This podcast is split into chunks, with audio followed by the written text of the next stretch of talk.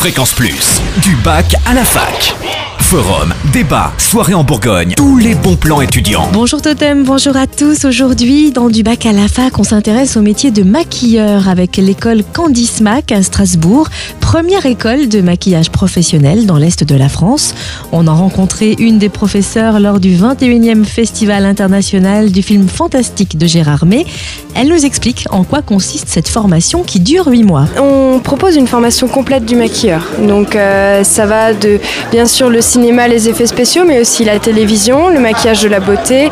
Mais on part aussi sur de la coiffure, de la perruque, euh, euh, aussi du maquillage artistique. Donc euh, on, fait, vraiment tout, tout, tout le métier de maquilleur professionnel. Et depuis quand collaborez-vous avec le festival de Gérard May Alors ça fait 14 ans qu'on est partenaire de- du festival. Oui. Euh, donc on, est, on anime en fait un stand de maquillage pour euh, montrer un petit peu au public euh, le maquillage effets spéciaux.